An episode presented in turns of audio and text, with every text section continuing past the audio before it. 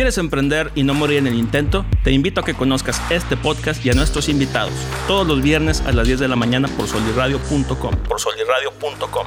Mi nombre es Marco Mena, soy escritor, emprendedor y creador de contenido. Suscríbete en Spotify.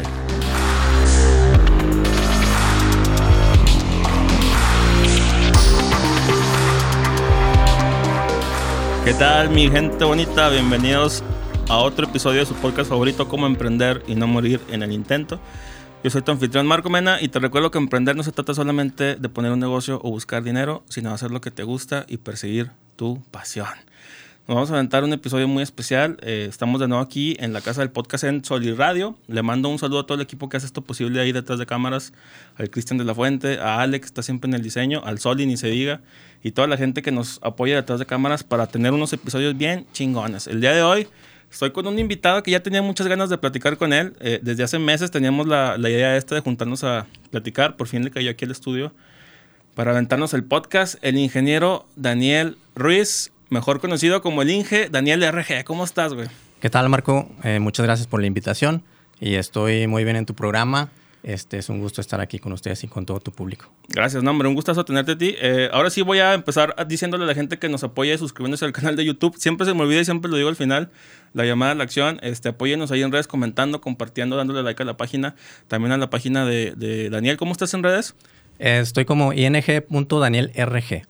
Excelentísimo. Ahora sí vamos a, a empezar Traemos unos temas muy interesantes. Últimamente nos hemos centrado mucho en la parte de la creación de contenido en la laguna. Hoy no va a ser diferente, pero pues también le quiero dar el toque que traes tú sobre la ingeniería civil, güey. O sea, tú eres ingeniero civil, sí. tienes una constructora. Así es. Pero aparte haces contenido. Sí. Ahora, platícale a la gente cómo está esa dinámica. Pues, este, subo mi experiencia en la construcción. Básicamente, eh, bueno, cuando tengo obras, las documento. Entonces, a partir de, ese, de esas fotos o videos, hago contenido para todas mis redes. Tengo también un blog donde explico los pasos, por ejemplo, de una construcción de, una casa, eh, de un firme, de un muro. Este, y en ese blog lo complemento con, con tablas dinámicas de Excel, donde puedes aprender a calcular, por ejemplo, los metros cuadrados de un muro. O sea, es, es algo muy completo, no solamente es este, tomar fotos y explicar el procedimiento, sino adentrarme un poquito más también al detalle de construcción. A mí me llama mucho la atención tu contenido porque se me hace un contenido tan específico y tan de nicho que uno pensaría que a lo mejor la gente no respondería tan bien como responde, güey, pero te metes a ver tus videos y los comentarios y la gente está muy agradecida de que les compartas el, contenido. Y aparte de repente subes contenido que es muy chusco. Yo me acuerdo de dos, tres ahí donde este, o tiras bardas o, esto es lo que pasa cuando no, lo haces bien. Este, o hay uno de unas escaleras que están mal hechas. O sea, hay varios, ¿no? Pero me, llama mucho la, este, la atención. Eh, ¿Cómo te decides a empezar a, subir tus, los videos? O sea, ¿de dónde nace esta idea de decir, pues ando en la obra y aparte voy a grabar? Pues me decidí porque este, navegando por internet a veces cuando uno tiene una duda, eh, no hay un tema o una tabla como las que yo hago para solucionarte el problema. Entonces, o sí hay, pero no están completas o, están mal hechas. Entonces me decidí a crear mis propias tablas dinámicas para, que, para compartirlas. O sea, para que la gente que tiene el mismo problema que yo, pues no pase por eso y, pueda descargar, pueda aprender y pueda este, aprender a, usarlas y pueda descargarlas para que les ayude en su trabajo. Eso es básicamente por lo que me animé a, hacer mi contenido. Eso está muy padre porque realmente tú como creador de contenido empezaste a hacer contenido viendo la falta de lo que tú, a lo que a lo mejor tú hubieras querido tener, ¿no? Así es. Entonces eso es, es de alguna manera impacta y ayuda a, a, otras personas. Este, ¿cuál es tu proceso para crear el contenido? O sea, ¿cuál es, o, cómo te surgen las ideas, o cuándo decides qué sí grabar, qué no grabar y qué compartir? Bueno, este, empecé con una lista eh, de, de, temas. Entonces yo tenía ya, como tengo mucho tiempo grabando y tomando fotos, entonces iba agarrando eh, conforme a, lo que salían las obras. Pero ya después se me fueron acabando eh, las, no las ideas, sino la lista. y ya empecé a, a, meter, por ejemplo, tablas, o sea, hablar ya no tanto de construcción, sino ya enfocarme como temas más de educación. Órale. Ya, este, como te decía, las tablas dinámicas, esto, ya, ya empezar a crear un poquito más de eso.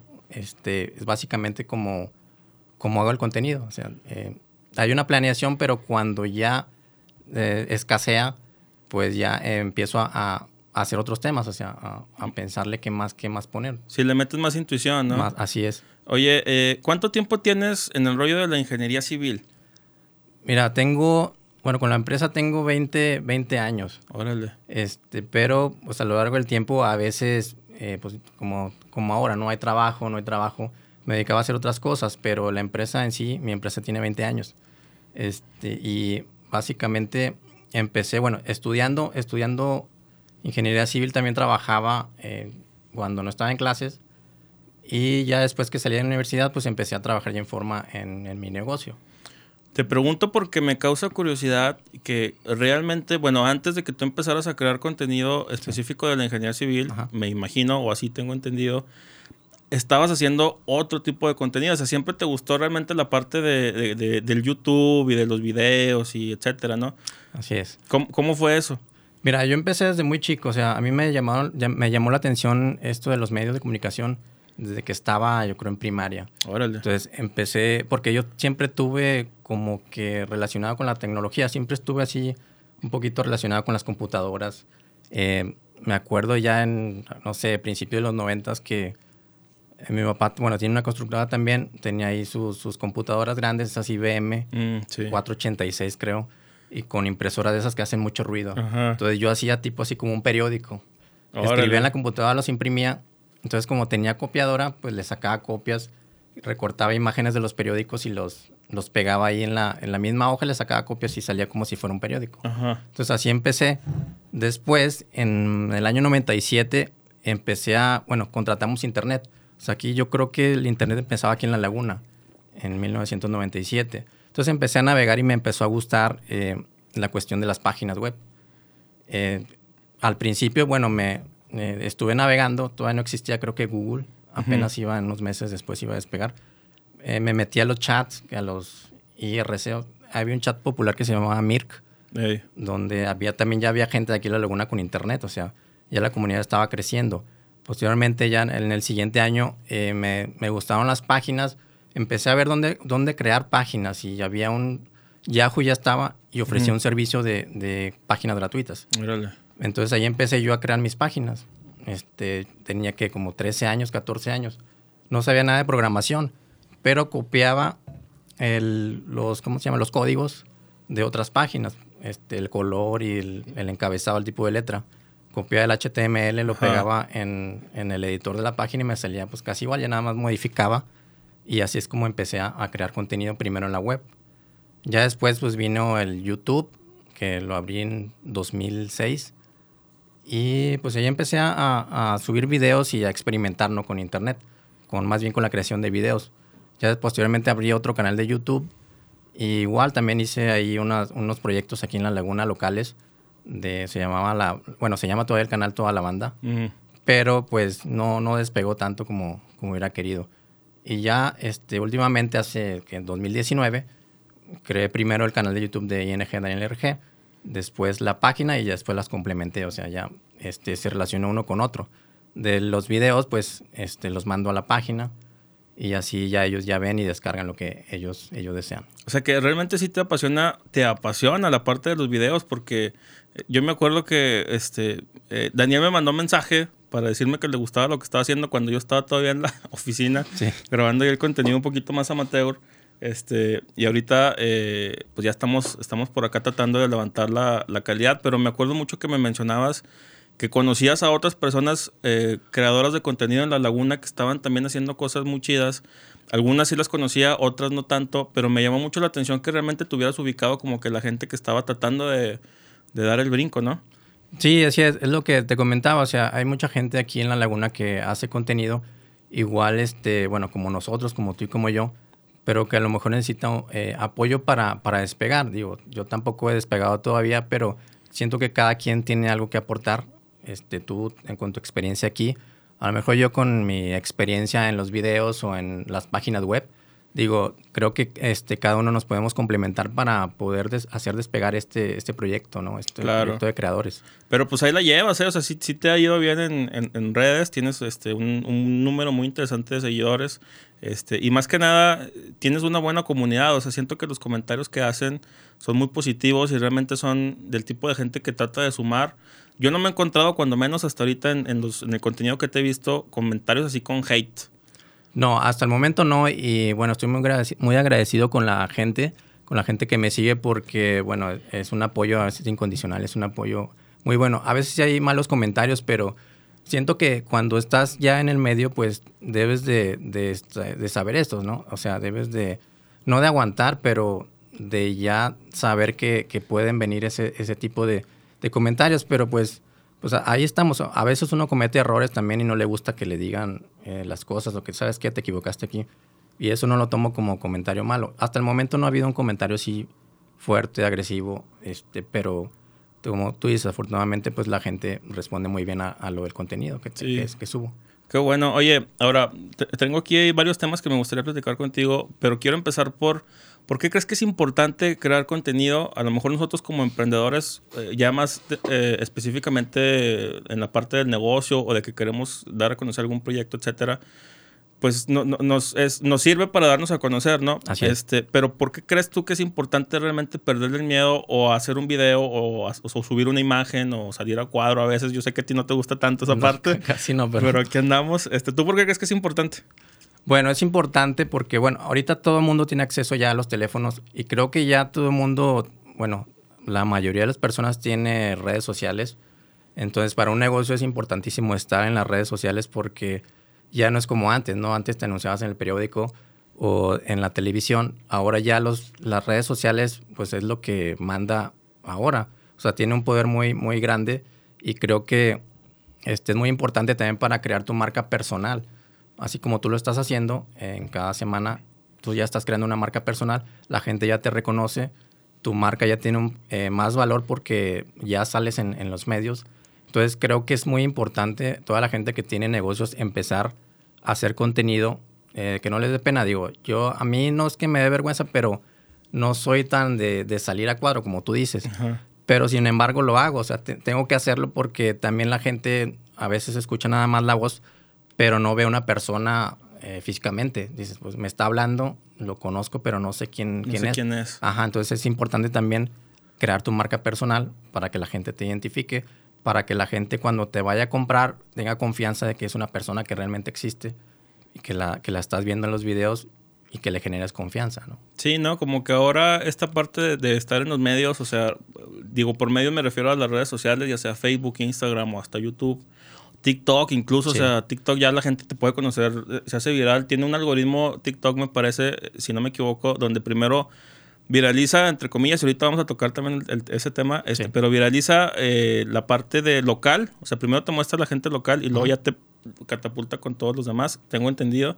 Entonces, sí, como que tener este acercamiento con las redes sociales te va a ayudar realmente a que tu proyecto llegue a muchas personas, pero ¿por dónde empezar, güey? Porque este, ahorita la gente, bueno, ahorita es más fácil, a lo mejor en su momento sí tenías que tener o equipo especializado o algo así, o una cámara o una webcam, este, pero ahorita ya realmente con tu celular puedes hacerlo. ¿Qué le podemos recomendar a la gente del tipo que sea, ya sea estudiantes o ya sea este, empresarios o emprendedores, artistas, que quieren empezar pero no saben por dónde?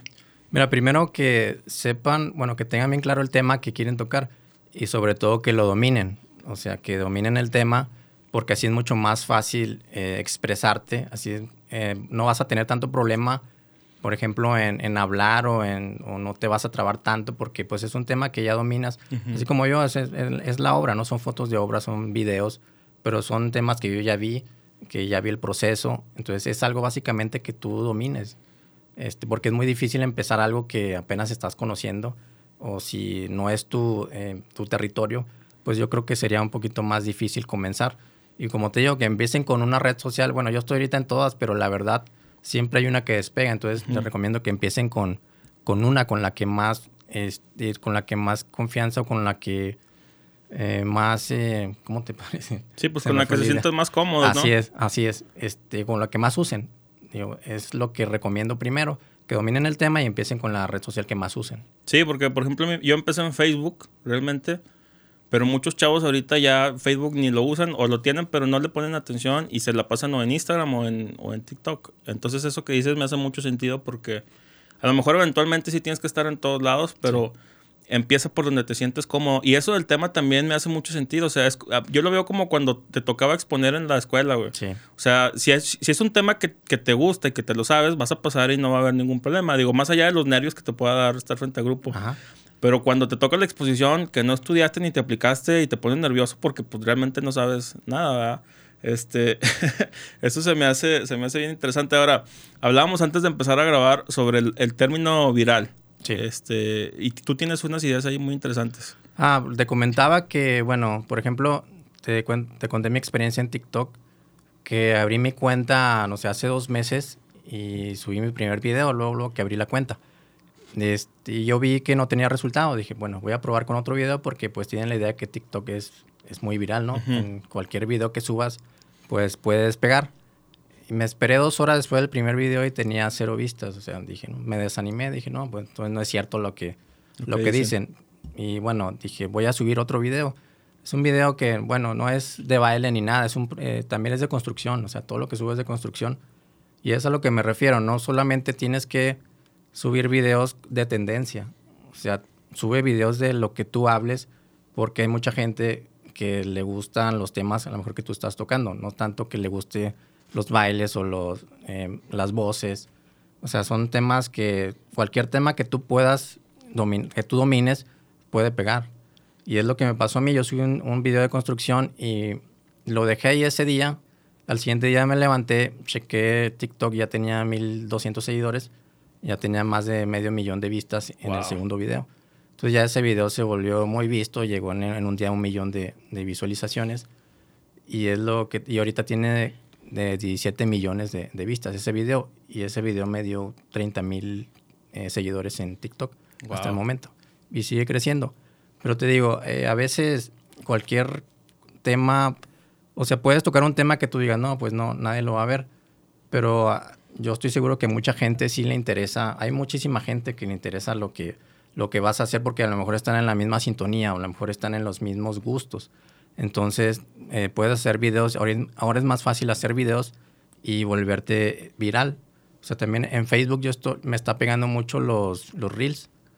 Es- los subo y ya tengo, creo que en uno tengo ya casi 30 millones de, de vistas Wow. y son procesos constructivos, o sea, no es nada de risa ni de, de bailes ni como te decía, Ajá. sino son cosas que uno hace. O sea, alguien me explicaba una vez que a la gente, el cerebro humano como que está hecho para que le gusten los procesos. O sea, sí. paso uno, paso dos, paso tres. Y sí, o sea, te llama, te llama mucho la atención. Ah, sí. este, me, me comentabas también esta parte de que realmente para volverte viral, y, y sí me hace sentido también, o sea, para volverse viral es no nada más que tengas muchas reproducciones o muchas compartidas, sino cuando empiezan a hablar de ti ya en otros medios, Así es. ya Ajá. sea en la tele o en el periódico, o que tu tía se enteró, güey, este, y te mandó, eh.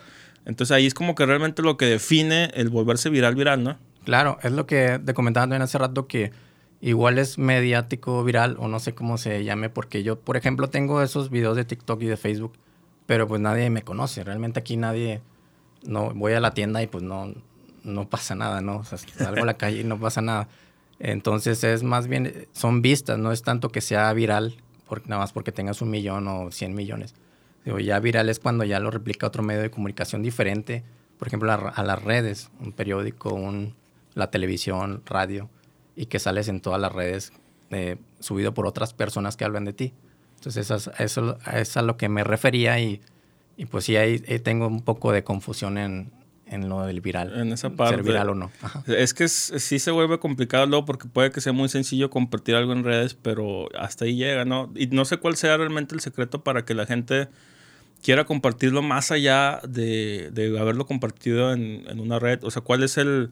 ¿Cuál es la chispa que trae ese contenido que hace que la gente incluso quiera hablar de él, ¿no? Que te platique, ¿ya viste tal video, güey? No, no lo he visto. Mira, déjate lo mando y pum, te lo enseña. Eh, bueno, a mí me pasa, por ejemplo, en mi, en mi ramo, en la construcción, pues yo veo a veces videos que, este, que replico también de un proceso y digo, ah, este, si me interesa a mí y como conozco a mi público, yo sé que le va a gustar a- Mm. al público. O sea, ya con- cuando ya estás más empapado, tú ya sabes eh, lo que te gusta y lo que le puede gustar a la gente y lo que no puede pegar. O sea, ya más o menos tienes ahí el feeling, ¿no? De, sabes que esto me gustó, lo voy a subir y, y va a pegar. Y sí me ha pasado, no en todos, pero sí, sí tienes a veces ese sentimiento, ¿no? De que es como el, eh, le llaman el buyer, buyer persona, algo así. Buyer en persona. marketing. O sea, lo que te, lo que te gusta, puedes... eh, es lo que a lo mejor a la otra persona... Ah, ya, ya te entendí. Sí, habla del comportamiento del- de la persona que compra las cosas, ¿no? Así es. Ajá, sí, o sea, si- a ti te gusta comprar algo, probablemente a alguien más también le va a gustar. Sí, es, es más lo que te guste, es como tu cliente ideal, ¿no? Algo así. Sí. Más o menos así es, también funciona en, en las redes. Eso tiene, sí tiene mucho sentido. También este, la parte esta de que a lo mejor al principio cuando empiezas a crear contenido puede que sea difícil porque a lo mejor no se traduce, el, el esfuerzo que tú le estás poniendo no se traduce en vistas o en compartidas Sí. o en que la gente hable. Pero eso no te debe desanimar porque, y, y me imagino que siempre pasa, digo, tú tienes más, más tiempo en esta carrera de la creación de contenido. Sí. Este, yo apenas voy a cumplir un año, o lo acabo de cumplir. Este, no, lo, voy a cumplir un año apenas que estoy en esto. Eh, y a pesar de que a veces pienso que "Ah, es que la gente no me ve o la gente no me ubica, de repente me llegan mensajes donde me dicen, oye, me gusta mucho lo que estás haciendo, este, a ver cuándo colaboramos juntos, a ver cuándo hacemos esto, a ver cuándo nos vamos por aquí, a ver cuándo te puedo platicar esta propuesta. Entonces, o sea, y, y- y uno piensa, ay, güey, pues no me están viendo, pero la, la neta es que sí te ven. Este, a lo mejor no son tan vocales en, en una primera instancia, Sí. Pero pues eventualmente se da el salto, ¿no? Sí, eh, bueno, a mí me pasa seguido, ¿eh? No creas que por tener un número de seguidores, pues todos los videos son un éxito. Sino a veces, bueno, la, últimamente me ha pasado que he estado subiendo videos, no, no, están, no han estado este, respondiendo como yo quisiera, pero sí hay muchas personas que, que me dejan sus comentarios. Digo, yo me quedo con eso. O sea, Claro. más vale que la gente que lo vea, pues le, le ayude a que nada más gente le ponga play y bueno, eh, lo deje pasar y no le, no le deje nada, ¿no? No le deje una enseñanza. Entonces muchas veces no es porque no te debes de sentir mal si tienes pocas vistas, porque a las personas que, que lo vean, este, yo estoy seguro que, que les, que les gusta. ¿sí? Claro. Igual nada más es, es tema también del algoritmo, ¿no? O sea, todavía no te ha descubierto muy bien, todavía no entiende muy bien, o sea, YouTube o Facebook lo que estás haciendo, porque necesita más información de tu contenido. Necesitas que subas más o que seas un poquito más constante. Este, también eso, eso influye. Me, me explicaba uno de mis socios en uno de los proyectos que traigo, Alex Lóbano, le mando un saludo al güey, este, experto en marketing, me decía, lo que pasa es que para hacer tu contenido viral, otra vez entre comillas, este, son dos, dos, hay dos, hay de dos. O traes un ángel así bien cabrón y o estás guapísimo o guapísima y, y tu contenido pega, así porque sí, o le estás chingando constantemente, subiendo contenido, mejorando la calidad, siendo constante más que Así nada, es. constante, constante, constante, hasta que eventualmente uno es como tirar dardos y de repente, pum, uno le va a pegar al tino y ya de ahí este, explotas. Y lo interesante de este fenómeno, a diferencia de, de- de la persona que tiene a lo mejor mucho ángel, es que lo puedes capitalizar porque ya tienes todo un contenido detrás de ti. Es Sí. decir, eh, hay un pedigrí, hay, hay, un, hay un algo que la gente, una sustancia que la gente puede eh, empezar a ver. La cuestión nada más es no dejar de hacerlo, porque luego como estamos platicando te puedes agüitar, ¿no? Sí, es como todo, es una disciplina también. O sea, si ya lo vas a tomar un poquito en serio, pues tienes que ser constante, tienes que planear también lo que vas a subir y tienes que ser disciplinado en lo que vas a hacer. Si vas a publicar los martes, tienes que publicar los martes a la hora que tú dices, porque tu público, el que te sigue, pues va a estar esperando esa hora, ese día y esa hora para que este, vean tu contenido.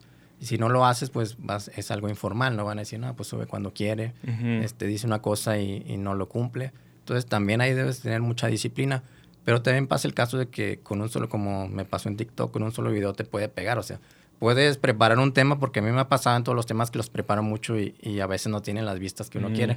Dice, es mejor que otro video que vi, Ajá. pero porque no pega. Es cuestión también de, de algoritmo, de como te decía. YouTube tiene, YouTube o Facebook tiene que conocerte un poco más para poder recomendarte a más gente. A la Claro. gente correcta también. Sí, e- eso también es tema de que el algoritmo muchas veces no sabemos ni siquiera cómo funciona, cómo lo podemos manipular o, o cuáles son las ventajas de, de conocerlo un poquito. Yo, por ejemplo, me acabo de, desde que empecé a sacar clips de manera constante, o sea, saco un clip diario prácticamente. Eh, tú comprenderás que cuando este, te metes a YouTube tienes eh, y subes tu video, hay una parte que se llama las etiquetas, donde tienes que subir, este, pues de qué se trata tu video, básicamente.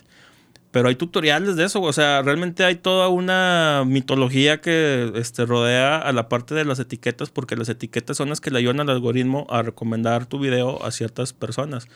Así es. Eh, yo me he metido últimamente, me encontré una página, lo platicaba precisamente con el Pollo Segovia, le mando un saludo, le decía, güey, hay una página en la que tú le pones el título de tu video y te arroja las etiquetas de manera inmediata, tú nomás copias y pegas y ya este, lo haces. Sí, de hecho es lo que, lo que se debe hacer. Porque como, como sabes, si ya te traducen automáticamente tu video, ya te ponen subtítulos. Entonces eh, YouTube o, la red que sea ya sabe lo que habla tu video. Entonces tú al poner las etiquetas manualmente a lo mejor puedes poner otra cosa que no sea porque tú te basas en algo que fue viral, o sea, en un baile, pero tú estás hablando de construcción. Entonces es cuando no cuadra. Entonces dice el algoritmo YouTube, ¿sabes qué? Pues me, me está poniendo otra cosa que no, que no es. Porque ya está la tecnología que, incluso como tú dices, puedes subir un video a una página y esa, esa misma página te recomienda las etiquetas porque lee tu video, o sea, escúchale, te las traduce en texto para etiquetas y las pones. Pero es básicamente lo que trata el video. No de, no de, otra cosa. Eso es lo que debemos de tomar en cuenta también. Sí, son, es que son temas. O sea, vamos a hablar ahora de los retos sobre la creación de contenido que la gente piensa pensamos todos a lo mejor en un principio que es muy sencillo. O sea, nada más me voy a grabar y lo voy a subir. Pero no, hay un proceso, digo, no sé cómo lo vivas tú en cuestión de, de simplemente grabarlo o lo que te comentaba ahorita de que estaba teniendo unos problemas aquí con una de las cámaras que no me iluminaba bien, este, o problemas de audio, o que se te pierda lo que estás grabando, la edición, el tiempo que le tienes que meter, este, hablamos de las etiquetas también, o sea, ¿Qué le podemos decir a la gente que, quiere iniciarse en esto de la creación de contenido respecto a los retos a los que se va a enfrentar? Mira, eh, bueno, al principio para mí, bueno, te voy a hablar de, mi experiencia. Eh, al principio, cuando ya creé este último canal, pues sí batallé mucho para que un solo suscriptor en, YouTube me, bueno, tuviera un solo suscriptor. Pasaron como 10 días y para tener también una sola vista en, en el primer video. Entonces, es, es un, es fácil ahorita subir contenido, ya puedes subir cualquier cosa y como te digo, puede pegar o puede tardar. Pero lo que te digo es, es constancia, o sea, también tener planeado todo, tener tus, tus temas para que cuando termines un video, empezar en el otro y ser disciplinado. Ahorita ya nada es difícil, ya puedes, ya ni siquiera puedes tener un equipo súper grande con tu celular, eh, tiene buena calidad y también tiene buen, buen audio. O sea, ya no tienes que tener un super estudio para para poder hacer un contenido de calidad. Ya no hay pretextos, o sea, ya... Sí, hasta TikTok te deja editar los videos sí, ya, más fácil. Y los niños ya saben hacer eso mejor que uno. Digo, también los niños ya están creando contenido, ya están en una nueva, una nueva era, o sea, ya los tiempos han cambiado y ya todo está, ya todo está hecho para que tú nada más, nada más te decidas a, a crearlo. ¿Cómo ves la importancia de la actitud para poder salir adelante en los proyectos? Este, yo, por ejemplo y a lo mejor no lo proyecto, pero me considero una persona muy introvertida, güey. Este, he aprendido con el tiempo un poquito más a pues ponerle picante a la vida, ¿no? La salsita al taco. Sí. Este, pero yo me considero, o sea, realmente me gusta mucho estar solo, me gusta mucho estar eh, o leyendo o en mi rollo o escribiendo. Este, ¿qué le decimos a la gente que tiene a lo mejor ese perfil, pero pues que también quiere de alguna manera dar la cara? Sí, mira, yo, yo soy igual, ¿eh? Este, me ves así normalmente soy serio, no, no soy platicón ni, ni nada. Pero pues cuando, parece. pero espérate, cuando estoy frente a un micrófono o cuando estoy grabando es cuando, cuando sacas mm. a lo mejor lo que, lo que no eres normalmente. Como el personaje, ¿no? Sí, como que si te gusta esto, tú vas a explotar y vas a sacar todo lo que a lo mejor no, no puedes decir o, o, como no eres, que no está bien. Digo, siempre debes de ser eh, así como eres en todos lados, ¿no? Pero ya con la tecnología o con, con, las ganas que tienes de crear contenido, a lo mejor te saca un poquito más el, este, no sé, el espíritu de hablar o algo así. Eh, no, es algo que a mí me pasa. O sea, te digo, me ves así serio, pero cuando empiezo a grabar, pues ya me empiezo a expresar porque yo digo, voy a hacer un video de, de tres minutos porque no me quiero alargar. Y al final termino haciendo un video de 15 minutos. Y con edición ya, o sea, fueron como 30 minutos hablando, pero ya lo tuve que recortar porque me pasé de tiempo. O sea, yo creo que a muchas personas les puede pasar lo mismo que a mí, que no son tan, este, pues sí, tan aventados, pero a la hora de, grabar, a lo mejor puedes sacar esa, esa personalidad, ¿no? Que, que, a lo mejor no tienes, digo. Ah, pero entonces ahí lo importante básicamente pues es dar el primer paso, ¿no? Sí, sí. Eh, el primer paso es importante y, te digo, no es tan difícil porque, por ejemplo, yo lo di porque nada más narro mis videos, o sea, yo no salgo. Entonces ahí me dio un poquito más de confianza, ¿no? Para empezarme a soltar. Ya después empecé a, salir en tomas y todo eso, pero ya tenía la confianza previa de haber grabado eh, varios videos. Varios videos, sí, ya tenías ahí como que también pues el, bagaje o el equipaje, ¿no? Así es. Ahora, mm, quiero tocar el tema sobre los creadores de contenido, pero a nivel Laguna, es un tema que ha salido de manera recurrente en los últimos episodios aquí en el podcast donde hablamos de que como laguneros a lo mejor, no sé si realmente es porque estamos en nuestra infancia como creadores laguneros o porque no nos hemos querido acercar a los otros, o, me gustaría saber tú qué piensas de esta dinámica cuando tú de repente volteas a ver a Monterrey, a México, a, Guadalajara, a Puebla, Querétaro, etcétera, que tienen como que ya sus gremios o tienen sus frentes, todos se conocen, todos salen en los mismos videos, pero todos crecen. Sí, mira, yo no creo que estemos en pañales aquí en creación de contenido porque hay mucha gente con mucho éxito en las redes. Sí. Más bien es, es eso que tú dices, este, no nos hemos juntado o no hay algo que nos haga que, estemos unidos para, para echar este proyecto adelante, pero sí estaría interesante porque hay mucha gente que está haciendo contenido, pero que necesita también encontrar un grupo donde pueda apoyarse y pueda explotar.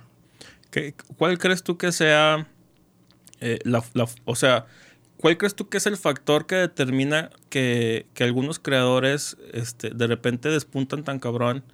Hablando de los ejemplos, digo, aquí hay, aquí hay gente que lo hace, pero hablando a lo mejor de gente de Monterrey, por ejemplo, o gente de México, un Luisito Comunica, un, este, un Roberto Martínez, siempre digo que lo va a tener aquí en el podcast, este, pero, o sea, ¿será, será la ventaja que traen, no sé si, o, de tiempo, o de ubicación, o, o tú cómo ves eso? Yo creo que de, bueno, sí ubicación porque pues están cerca de muchos de la Ciudad de México. Hay muchísimos creadores que como tú dices, todo el mundo, o sea, ves al Wherever y, y su equipo es gente que ahorita también está teniendo éxito.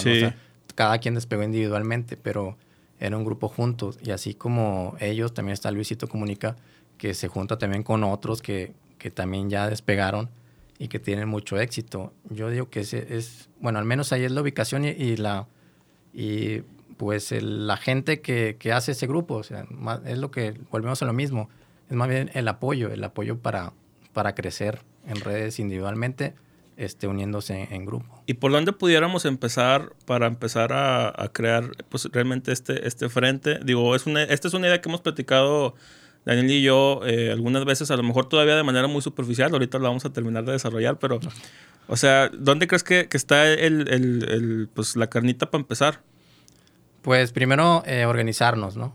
Es, el primer paso es organizarnos, eh, que tengamos la, pues, la intención de formar un, un, grupo donde nos vamos a apoyar, dejar las individualidades, ¿no? O sea, que estés dispuesto a compartir lo que tú sabes y igual sin recibir nada a cambio, digo, todo el mundo, todo el mundo empezamos así y yo empecé así sin, este, pues recibir nada a cambio más que enseñar. O sea, no, no fue de ganar dinero y, y todo eso, o sea, que hasta el momento no, no ha llegado, pero yo siempre he tenido esa, esa idea de que pues lo que haga lo voy a hacer para, para compartir. Y eso me ha ayudado a crecer. Entonces, esa es la actitud yo creo que debemos de tener todos los que queremos colaborar en el grupo, ¿no? Claro. O sea, apoyarnos sin, sin recibir, bueno, igual ya después, ¿no? Con el apoyo, a lo mejor si crecemos y individualmente, pues cada quien tendrá, obtendrá su recompensa. ¿Sabes qué pasa también? bueno, yo te veo, creo que eres también una persona muy curiosa y a veces simplemente el conocer realmente algo es su propia recompensa, güey. Sí. Y más cuando lo puedes aplicar en algo que te apasiona y te gusta tanto, ¿no?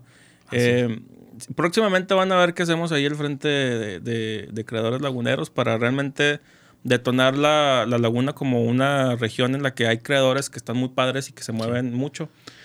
Ahora, otra cuestión también que siento que va de la mano, últimamente ha, ha sido un boom, es la cuestión de hacer cursos, este, y, venderlos, ¿no? Sí. Me estuve metiendo yo ahí a tu página y vi que tienes un, montón de, digamos, cursos. este, eso es algo que yo he querido hacer. Ahorita estamos nosotros más bien con el enfoque de las pláticas y las conferencias, este, pero queremos también dar la transición a empezar a hacer cursos simplemente de emprendimiento, cómo saber si tu idea es viable o no es viable, etcétera. Pero, ¿cómo ves tú esa parte? Mira, esa parte despegó mucho a raíz de la pandemia el año pasado eh, afortunadamente yo estuve creando contenido antes de que empezara todo esto. De hecho, como cuatro o cinco meses antes empecé ya a la página a formalizarla, a llenar de, de contenido. Y eso fue lo que, lo que pegó en marzo, de marzo en adelante. Órale. Detonó. Entonces ahí subí unos cursos porque, como te, te cuento, a lo mejor muchos no son este, personas que les guste estar a cuadro. Yo creé el curso como sé hacer páginas web, Ajá. pues lo creé escrito, ¿no? Lo, lo escribí. Órale. No tanto que yo salga explicando en un video, o sea, también eso me ayudó. Yo escribí todo lo que sabía, hice un curso y lo subí a mi página. Cuando fue lo de la pandemia, pues empezaron a... Muchas personas querían ya este, aprender algo más para, pues, para poder capacitarse o poder tener eh, algo extra, ¿no? Porque todo estaba cerrado. Pero había Sí. ciertas cosas que puedes aprender y las puedes aplicar igual también en Internet. ¿no?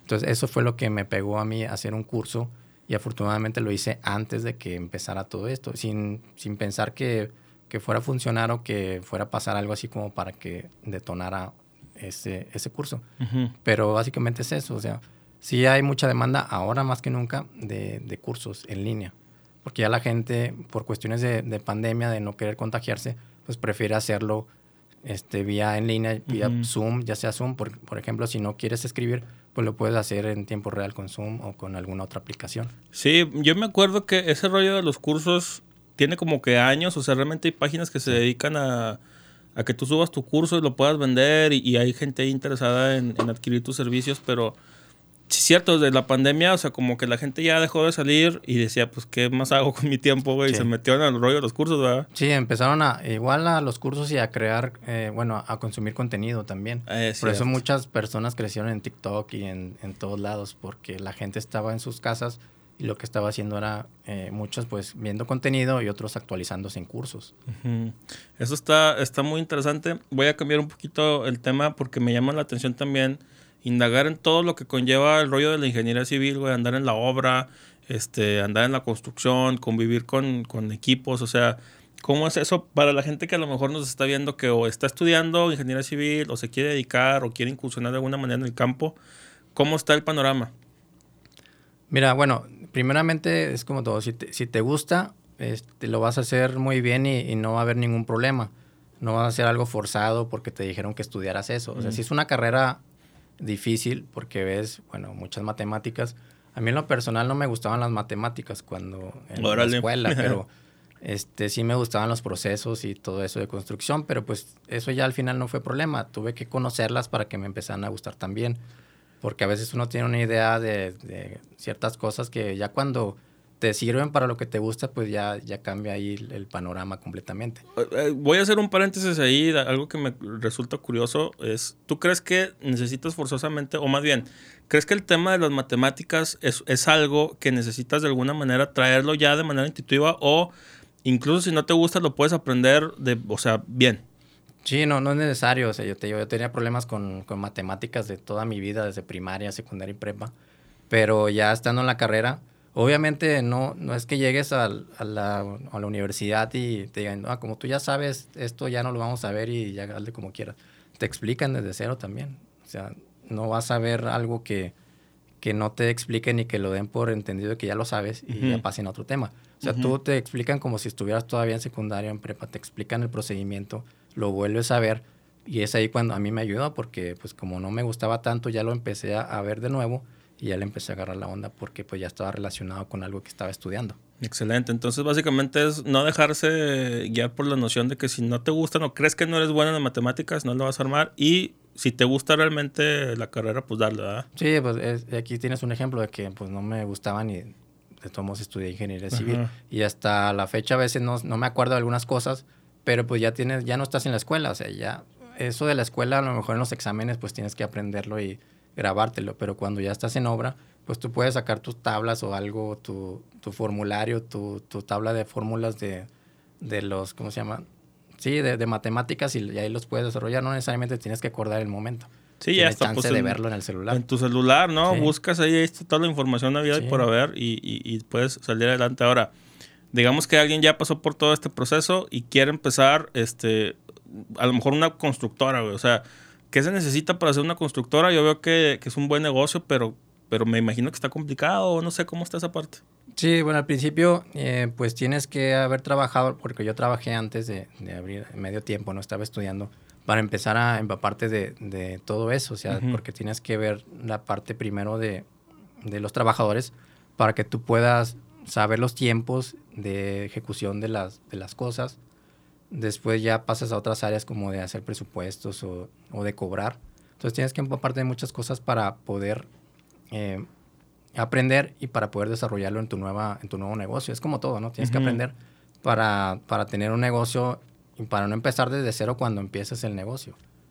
Pero, es- pero ¿por qué, ¿por qué emprender? O sea, ¿por qué no quedarte a lo mejor con la seguridad de un trabajo que te pueda dar otra empresa o otra constructora? Ah, porque bueno, eso también depende de, de, de ti, ¿no? Ya esto es una cuestión individual, porque muchos sí se quedan estancados en las constructoras eh, haciendo lo mismo siempre y otros sí dan el salto, pero también es como que la idea de que es muy difícil, como tú decías, ¿no? Pero realmente no es difícil, es cuestión de, de, de dedicarse a eso, o sea, que, que tengas ganas y que tengas ganas de salir, porque igual al principio no este, te renuncias o te sales del trabajo, pero empiezas a conseguir trabajos por tu cuenta, ¿no? No necesariamente tienes que hacer la constructora luego, luego. O sea, igual es un proceso, ¿no? Empiezas a aprender ya individualmente, ya cuando ya no tienes un compromiso de trabajo, ya empiezas a moverte más porque pues ya no tienes algo seguro y empieza así como que el instinto de sobrevivir, ¿no? De que pues tengo que moverme para conseguir trabajo. Ya eh, ahí empiezas a aprender cuando te quieras, eh, ya cuando estés seguro, pues ya puedes ir y darte de alta como una, una constructora formal, pero por lo pronto puedes eh, seguir aprendiendo individualmente eh, después de tu trabajo. ¿Cómo es este armar tu equipo de trabajo? O sea, porque me imagino que la, la fuerza laboral de una constructora está compuesta, corrígeme si me equivoco, tanto de albañiles como maestros, como ingenieros, como arquitectos a lo mejor. Sí. Pero ¿cómo es realmente poder ensamblar o armar un equipo de trabajo que funcione, donde a lo mejor las, los elementos del mismo son de, mm, digamos, situaciones muy diferentes o dispares? Mira, eh, bueno, todo depende de lo que te estés dedicando en el momento que empiezas, porque obviamente no vas a empezar con un equipo nutrido de gente, porque Claro. igual porque no tienes el capital. Entonces vas, vas empezando, no sé, con una cuadrilla, con unos dos o tres maestros, vas haciendo trabajos.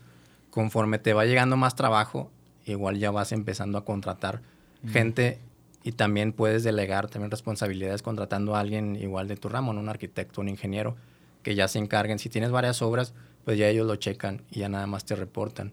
Entonces, eh, al principio cuando empiezas, empiezas con lo básico también.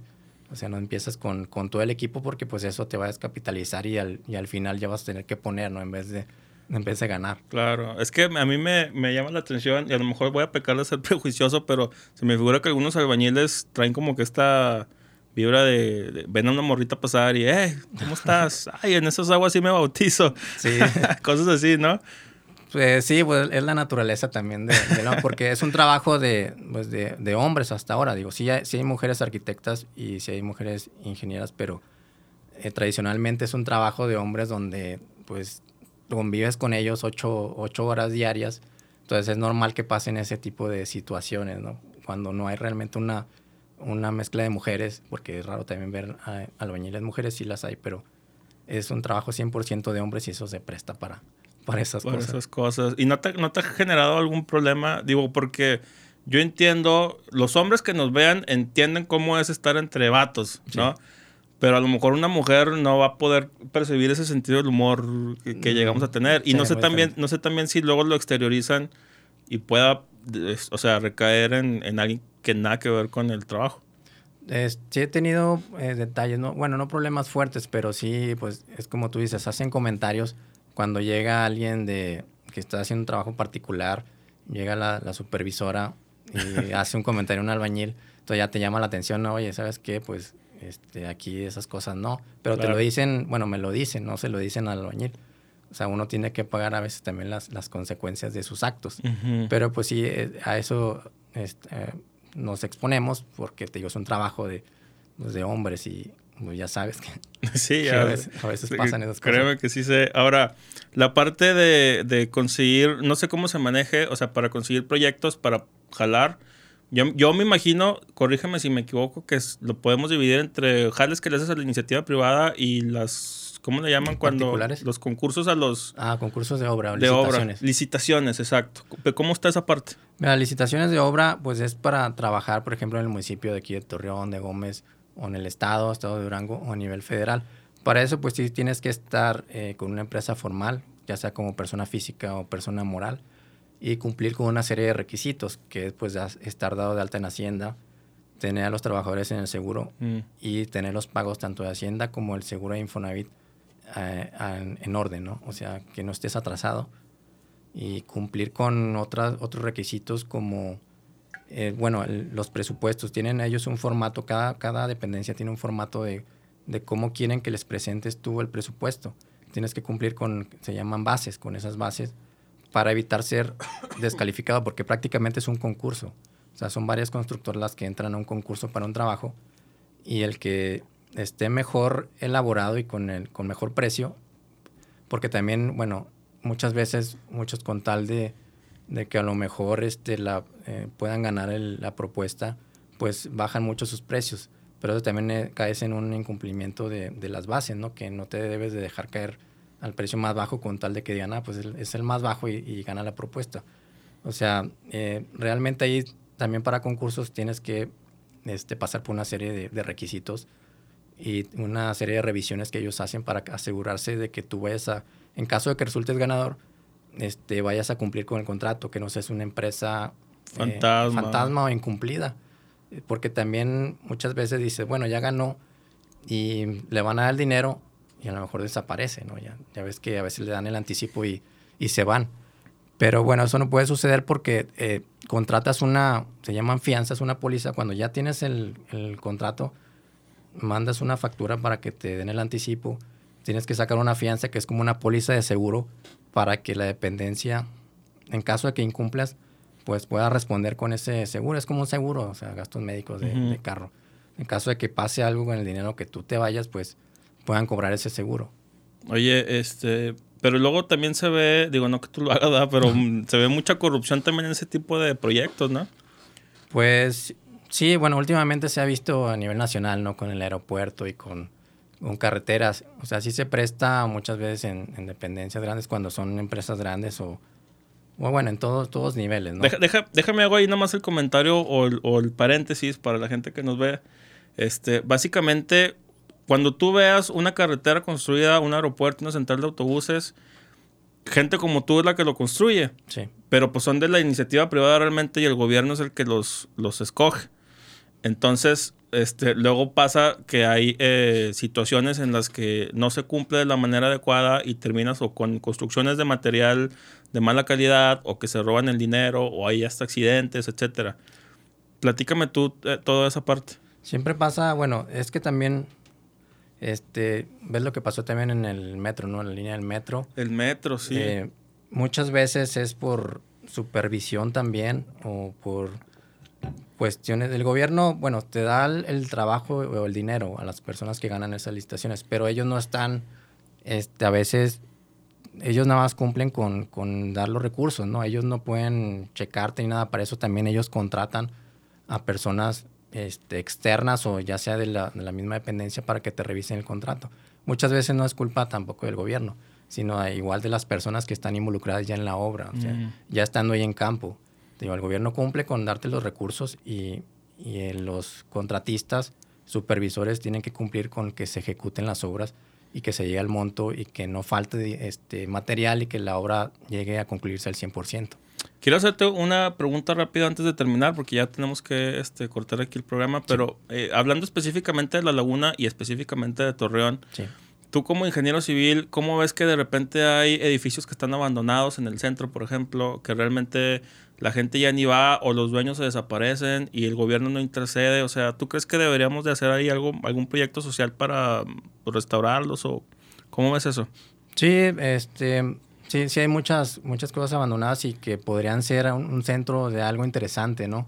Y pienso que igual tenemos mucha falta de, proyectos que realmente pueden impulsar tanto el comercio como la convivencia social este, y, tenemos aquí en, la laguna cámaras, ¿no? Cámaras de ingeniería civil, cámaras de arquitectura, donde también se pueden sumar a, ejecutar o elaborar proyectos para que pasen por el municipio, igual también se aprueben, ¿no? muchas, muchas cosas de, ese tipo no necesariamente es por falta de recursos, sino por falta de proyectos. Órale. Eso me, me, llama mucho la atención. Me gustaría por, poner por ahí algún proyecto porque algo que, que, he traído también, te digo, la chaqueta mental esta de cuál es la identidad específicamente de Torreón. A lo mejor a nivel laguna también se puede argumentar, pero o sea, ¿para dónde vamos en cuestión de qué construcciones están haciendo este, y cómo le pueden servir a la gente y cómo puede impactar en su calidad de vida? Oye, ya para terminar, mi estimado, ¿algún último consejo que le podamos dar a la gente que nos está viendo y que nos está escuchando? Gente apasionada, gente que quiere emprender, ya sea en cuestión de creación de contenido o en ingeniería civil o poner un negocio o perseguir su pasión. ¿Qué les decimos a ellos? Es lo que te decía, lo básico, que si te gusta, adelante, Tiene que, tienes que dominarlo para que pueda, este, si te gusta, adelante, pegar. tienes que dominarlo. Y bueno, y este y echarle ganas. Y, igual que yo soy introvertido, eso no es una barrera para que tú puedas hacer lo que tú quieras. Y ahorita ya hay muchas plataformas. Puedes salir a cuadro, puedes hacer un podcast, o sea, nada más que te escuchen, puedes escribir. O sea, en fin, hay muchas maneras de, de explotar tu talento. No te quedes solamente en una que es video, sino hay muchísimas, muchísimas maneras. explotar tu talento. Así es. Eso se me hace maravilloso.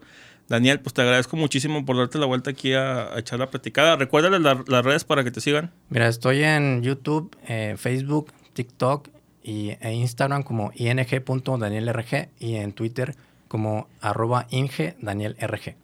Excelente, ahí lo tienen. Recuerden seguirlo, seguirnos a nosotros ahí en redes. Apoyen compartiendo, comentando y dándole like a la página. Nos vemos en otro episodio. Hasta luego. Arre. La manera de comunicar evoluciona. Escuchas soliradio.com. Comunicación directa contigo. soliradio.com. Expresiones de última generación. Escuchas soliradio.com.